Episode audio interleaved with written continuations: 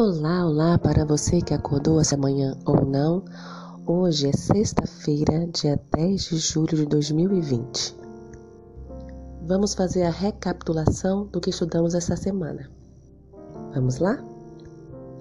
A essência da vida cristã é um relacionamento tão pleno com Jesus a ponto de desejarmos compartilhá-lo por mais importante que seja a doutrina correta, ela não substitui uma vida transformada pela graça. Ellen White afirmou, aspas, o Salvador sabia que nenhum argumento, embora lógico, abrandaria corações endurecidos nem atravessaria a crosta da mundanidade e do egoísmo. Sabia que os discípulos precisavam receber o dom celestial, que o Evangelho só seria eficaz se fosse proclamado por corações entusiasmados e lábios eloquentes, capacitados pelo vivo conhecimento daquele que é o caminho, a verdade e a vida. Fecha aspas. No livro O Desejado de Todas as Nações, ela acrescentou este pensamento poderoso. Abre aspas. O maravilhoso amor de Cristo abrandará e subjugará os corações quando a simples repetição de doutrinas nada conseguirá. Fecha aspas. Há quem pense que dar seu testemunho seja tentar convencer os outros das verdades que descobriram na palavra de Deus.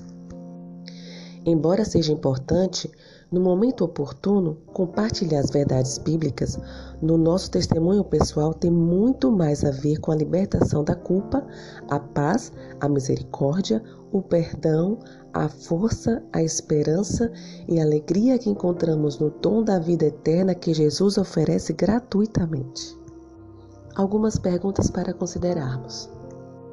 Por que nosso testemunho é tão poderoso para influenciar os outros? Como o testemunho de outras pessoas impactou sua experiência.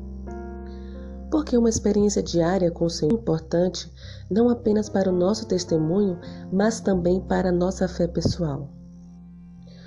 Um testemunho poderoso pode ser uma testemunha eficaz.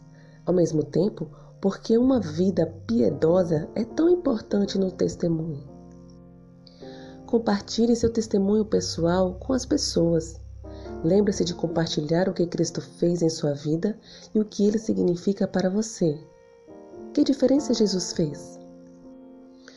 Entenda, se o que for endemoniado não tivesse voltado para contar à sua família, provavelmente a cidade de Decápolis não teria ouvido sobre Jesus. Pedro e João pregavam a ressurreição de Cristo e pessoas estavam se convertendo. Os sacerdotes, porém, ficaram irados e mandaram prendê-los.